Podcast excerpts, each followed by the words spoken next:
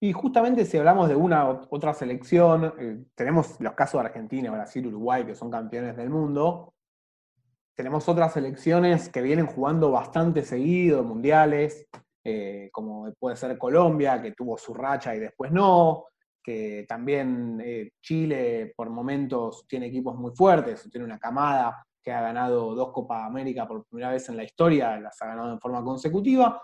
Así que también me gustaría conocer un poco contra qué, contra qué se pueden topar estos equipos como para que se vea amenazado su presencia en los mundiales.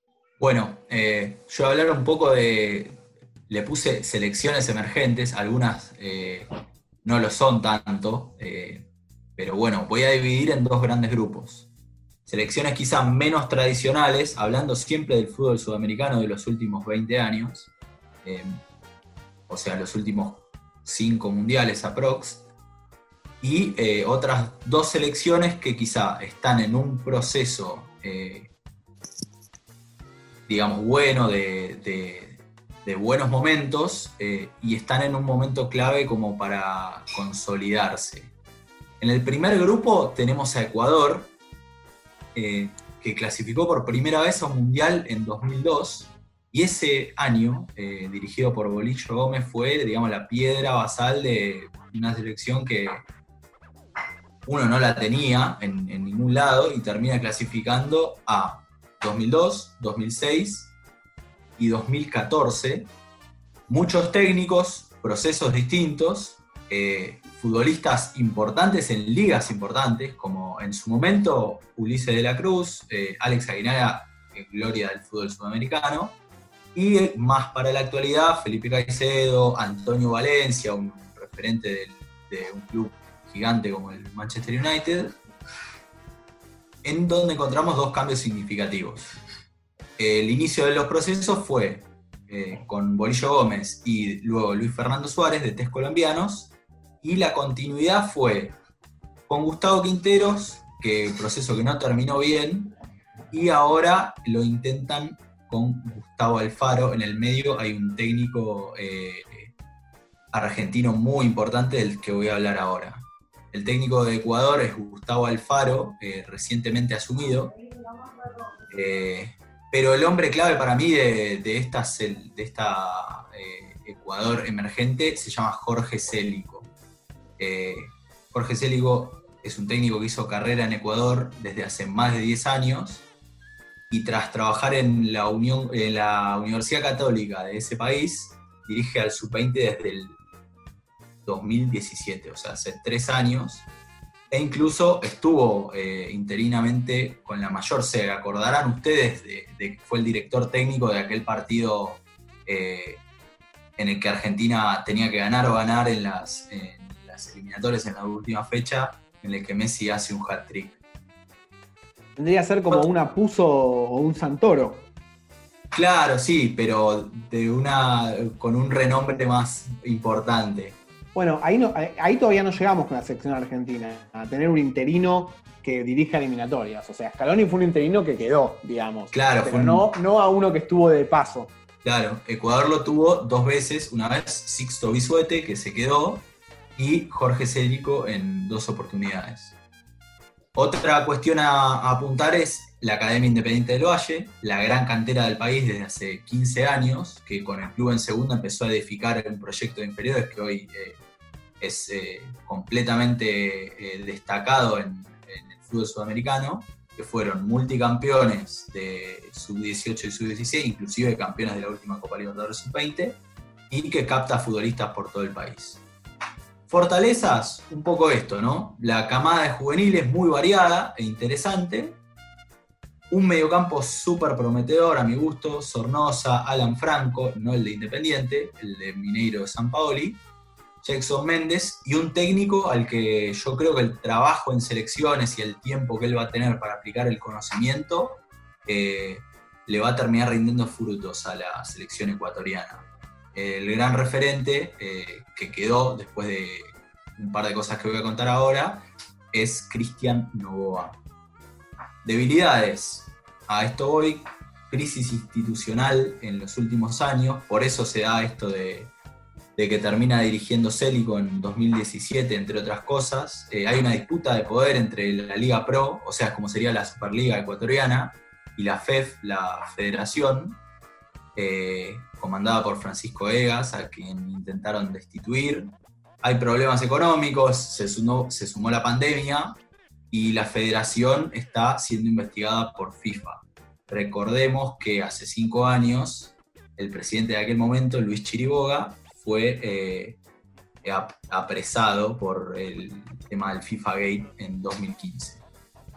Gustavo Quinteros, quien fue la víctima de, la última gran crisis eh, de la FEF, eh, que se trasladó a la cancha, fue echado en septiembre de 2017 y eso derivó en la renuncia de un referente, como lo es Felipe Caicedo, que la ratificó el, el año pasado y obligó un poco a, que, digamos, eh, haya que, reformar, ¿no? Y lo último, antes de la llegada del Faro, Jordi Cruyff, eh, que había sido el técnico elegido para, para comandar este proceso, eh, renunció, no llegó a debutar, estuvo 57 días en el cargo, y Antonio Cordón, deportivo, director deportivo español, que lo había traído a Jordi Cruyff, también renunció alegando inestabilidad institucional.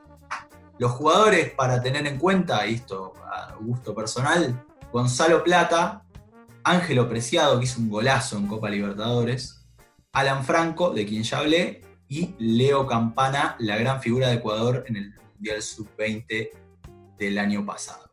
Vamos con la Cenicienta, vamos con Venezuela, la ex Cenicienta. La, la única selección que todavía no pudo jugar un mundial de todos los que juegan estas, estas eliminatorias. Así es, pero eso quizás pueda llegar a cambiar en estas eliminatorias. ¿Quién te dice? Tras dos procesos, eh, primero con Richard Páez, después con César Farías, eh, Venezuela se fue fortaleciendo y pasó de, de perder 5 6-0 con las selecciones más fuertes a complicarlos e incluso ganarles. Recordemos, por ejemplo, una victoria ante Uruguay en el centenario, en el arranque para las eliminatorias 2006. Eh, una victoria ante Argentina 1-0 en 2011, la Argentina de Isabela, con gol de Fernando Amorevieta. Eh, y bueno, estos procesos trajeron un séptimo lugar en 2010, un sexto lugar en las eliminatorias de 2014, que digamos es un upgrade importante, y unas semis de Copa América en 2011. En primer, en primer lugar, eh, Juan Arango, el, rey Juan Arango, eh, Giancarlo Maldonado, Ronald Vargas, y después ya más acá, Salomón Rondón, Roberto Rosales, Tomás Rincón, fueron quizá abriendo y, dándole un poquito más de conocimiento a, lo que es el futbolista venezolano. El técnico es José Peseiro, eh, mucha experiencia de Portugal en el fútbol portugués y en el fútbol árabe, inclusive dirigió la selección saudí de Arabia Saudita. Y el hombre clave para mí es el ex técnico, eh, quien se fue por una relación desgastada con la Federación Venezolana, que es Rafael Dudamel, quien le puso, quien le puso nafta al, proceso de jóvenes venezolanos, que es justamente una de las fortalezas. Eh, Rafael Dudamel dirigió a Venezuela en el Mundial Sub-20 de Corea 2017 y Venezuela llegó a la final, algo completamente impensado y un hecho histórico para, para el fútbol venezolano. Perdió 1 0. Voy a interrumpir, Juan, con, así como unos datitos de color, por si alguien no sabe que Rafael Dudamel, por ejemplo, atajó a Quilmes y, por ejemplo, le hizo un gol de tiro libre a Argentina por eliminatoria, siendo arquero. Pero nada, te, dejo, te, dejo, con la parte seria. Perdón. Excelente, excelente. ¿Sabes qué? Eh, ¿Sabes quién hizo el gol? Hablando de, actualidad, ¿sabes quién hizo el gol con la que Venezuela perdió la final de, de Corea 2017 ante Inglaterra? Un jugador que está muy de moda ahora y que es compañero de James Rodríguez. No me digas que es Calvert Lewin. Es Calvert Lewin, sí señor. Eh, las fortalezas de esta selección venezolana son sus jóvenes, es la apertura eh, hacia, hacia Europa, que han tenido varios. Eh, como dijo Martín, hay 14 eh, futbolistas venezolanos convocados que juegan en Europa. Y digamos, el apuntalamiento de jugadores de experiencia que todavía están vigentes. Por ejemplo, Tomás Rincón, por ejemplo, Salo Rondón, que creo que en esta convocatoria no está, pero porque no tiene competitividad, seguramente formen parte. Y las debilidades son institucionales, eh, porque sigue habiendo eh, alguna, algún esbozo de, crisis. No es solo la Conmebol la que tiene problemas a nivel institucional. en marzo renunció Laureano González, el presidente de la Federación Venezolana, en enero había renunciado Dudamel. Y eh, Laureano González saben que tuvo que volver a sus funciones como presidente de una comisión normalizadora porque Jesús Bernardelli, el que había quedado a cargo, falleció. O sea, Venezuela apunta eh, con un presidente que se fue y volvió, eh, un vacío de poder, una intervención futura de FIFA, que va a haber esa, situación de Venezuela, más la situación país de público conocimiento y la pandemia, eh, va a afrontar eh, este intento que, parece uno muy sólido de clasificar al Mundial por primera vez en su historia. Jugadores a tener en cuenta y ténganlos muy en cuenta, esto le tengo mucha fe. Jefferson Soteldo, yo calculo que, que, alguno de ustedes lo tiene por Santos y la Copa Libertadores. Para mí, no entiendo cómo no le dicen el Pony. Yo lo veo, para mí es el Pony Soteldo, no, no lo puedo creer. ¿Cómo a nadie se le ocurrió? Háganme caso, es el Pony Soteldo. Mandale al Bambino Pons. Sí, claro, sí se lo habla al Bambino Pons. Y vas, a mencionar, y vas a mencionar a Darwin Machis, ¿no? ¿También? A Machis no lo voy a mencionar, pero porque tiene 27 años. Pero es una gran aparición. Es bueno, muy bueno. Y es compañero. presente, ¿eh? no a, Sí, sí, sí, eh, puede ser muy importante. Eh, es compañero de Yangel Herrera, que para mí debilidad total, en el medio campo. Wilker Fariñez, ni hablar, el arquero, la araña. Y un 9 que apunta a ser uno de los reemplazantes de Rondón a mediano y largo plazo, que se llama Sergio Córdoba y la está rompiendo en Alemania. Bueno, y ahora vamos con el segundo grupo, que digamos, yo lo dividí de esta manera porque son, son selecciones que quizá tienen otra, otra valoración global dentro del fútbol sudamericano, como lo son Chile y Perú.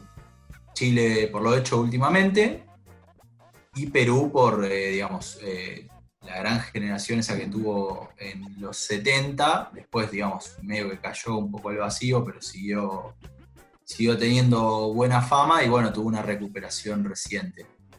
Vamos a empezar con el conjunto trasandino, que para mí es la incógnita más grande de todas las eliminatorias. O sea, puede quedar, para mí puede quedar último, no te digo último, pero, pero ahí entre los últimos tres puestos, como puede clasificar eh, en el podio.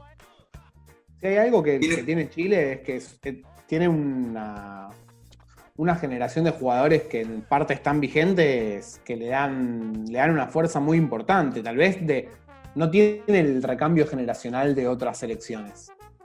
Claro, el tema es ese, la nafta que le dan y la competitividad que le dan algunos referentes, pero si no lo llega a tener por, por X motivo, eh, no veo un fondo, ni siquiera tengo un fondo armario. Eh, me cuesta armar un 11 hoy en Chile. Una camada histórica y ganadora, como habíamos dicho, que metió dos Copa América que lamentamos recordar, eh, manteniendo un, digamos, eh, un gen competitivo que, a Chile lo dejó en, lo más alto de América por un par de años, pero que se comió un golpe bárbaro quedando afuera de, Rusia, con todo lo que eso representa en la opinión pública, y ahora rueda quizá un poco sospechado por más allá de haber quedado cuarto en la última Copa América, un poco sospechado por la prensa, necesita un buen arranque y, afianzar un buen funcionamiento también en, la Copa América que se va a disputar el año que viene.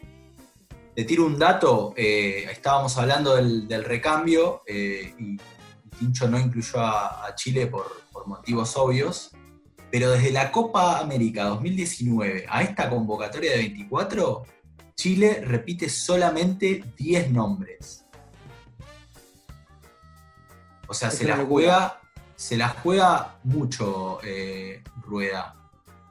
Hombre clave, para mí no hay hombre clave, hay una. Hay una, un trinomio ahí que se tiene que dar, que es Rueda desde la conducción y la selección adecuada de futbolistas, el aporte de la generación dorada inestimable y el respaldo que tenga desde la federación. Eh, las fortalezas, Vidal, Sánchez, Aranguis y Vargas. Todos jugadores de 30 años hacia arriba que siguen vinculados y comprometidos con la selección, pese a algún amague de, Vidal a renunciar luego de la eliminación en, el último, para el último mundial, eh, que continúan vigentes y sobre todo que tienen mucho ritmo futbolístico. Las debilidades, eh, una opinión pública y una prensa bravísima que demanda renovación y no asoma un futbolista que represente una garantía, no, no asoma eh, ni, en personalidad ni en nivel futbolístico un, futbolista nuevo que tome la posta de la GD. Y otra cosa a tener en cuenta será la participación de Medel. Vamos a ver si cómo retorna y cuánto forma parte de, de este proceso luego de su lesión y de Bravo que ya tiene 37 años. Lo otro es que no se ve una estructura confiable en las juveniles que te asegure talentos de acá a 3, 4 años. Eh, fuera del, del, sudamericano del año pasado en primera ronda, fuera del preolímpico 2019 eh, en primera ronda, y el último mundial en el que estuvo Chile en la sub-20 fue en 2013, que solamente Diego Valdés Claudio Baeza y el arquero Brian Cortés están en la convocatoria actual y no juntan 30 partidos entre los tres. Así que nada, es, un panorama muy incierto. Eh, tengo que mencionar dentro de eso a Nico Castillo, que jugó aquel mundial y jugó varios partidos, pero no está convocado para, para esta fecha de eliminatorias. Jugadores a tener en cuenta, Eric Pulgar, para mí eh, el reemplazante de Chelo Díaz en el mediocampo va a tener mucho que ver con, el, proceso de recambio de Chile. Que tampoco, puede estar convocado para esta, claro. Eh, Paulo Díaz, eh, un, nombre muy importante en la defensa del jugador de River. Y el chico Nicolás Guerra, que se puede meter ahí entre la selección de, y ser uno de los eh, frecuentes dentro del recambio. No está convocado ahora, pero le auguran un gran futuro al futbolista de la U de Chile. Y cerramos con la selección que para mí tiene todo para repetir y vamos a ver si lo ejecuta, que es Perú.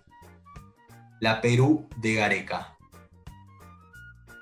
Hace no mucho era una de las peores selecciones del continente y en las eliminatorias pasadas terminó retornando un mundial hizo de la Copa América su competición favorita, creo, pese a, no ganarla. Dos semifinales, una final, eh, esto tres de las últimas cuatro, desde 2011 a la fecha.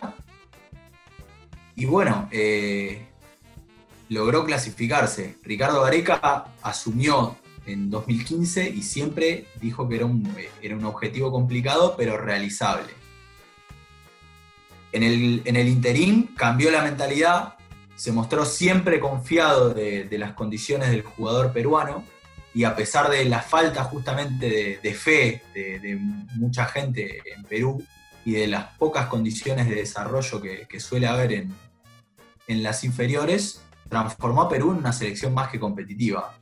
Otro detalle, Claudio Pizarro, nombrado hace unos días embajador del Bayern Múnich, es una referencia que le abrió caminos al futbolista peruano a la hora de posicionarse en Europa.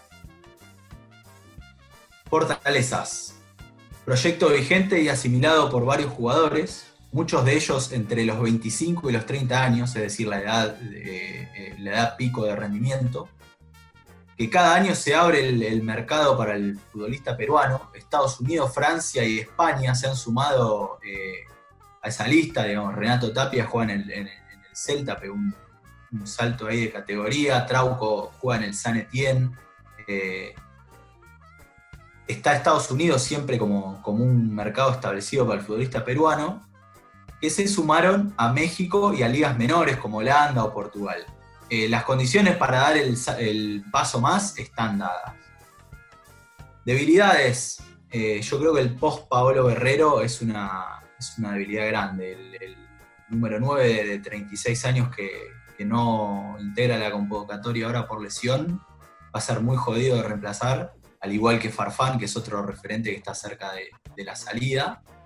Dado que también a Perú le cuesta muchísimo hacer goles. Eh, lo demostró en el Mundial, eh, se ve que sin, que sin Guerrero la cosa es diferente.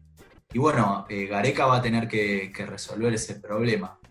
Yo te voy a agregar una debilidad más, que es que los equipos peruanos están pasando años muy, muy malos a nivel de competencia internacional. Son siempre los primeros en quedar afuera de la Sudamericana, en sacar los peores puntajes en la Libertadores. La realidad es que ese proceso que está viviendo como selección no, no es acompañado por, por el presente de los clubes. Es cierto, es cierto. incluso los campeones eh, se van con, muy malos números. El, caso este fue con Alianza Lima, universitario hace un par de años. Eh, es, muy cierto. Jugadores a tener en cuenta. En este caso no son tan jóvenes, pero bueno, vamos a ver cómo se integran a un sistema que ya está, eh, digamos, un sistema de juego, una manera de jugar que ya, ya está establecida, como, como Gareca los va metiendo en el engranaje. Sergio Peña, que juega en Holanda y lo hace muy bien. Pedro Aquino, eh, que juega en México. Wilder Cartagena, un conocido, que juega en Godoy Cruz y lo ha hecho muy bien cuando le ha tocado. Y eh, debilidad personal, que ya tuvo algunos minutos en la Copa América, Christopher Canchita González, eh, al, que le agrego, al que le agrego de esos, un joven de 21 años, Matías Zúcar, delantero que vamos a ver cómo puede eh, irse integrando al engranaje ofensivo. Así que bueno, con esto, ah, y tengo un dato más para, digamos, eh, certificar lo que yo creo de que las selecciones sudamericanas son muy competitivas. Tenemos en el top 40, eh, salvando a Ecuador y a Bolivia, tenemos a todas las selecciones sudamericanas. 8 de 10 están del 40 para abajo. Así que bueno, eh, sé, que el ranking FIFA quizás no es la, es, eh, la referencia más eh, a la que uno recurre de primera mano, pero es un buen dato como para certificar la competitividad de nuestro continente.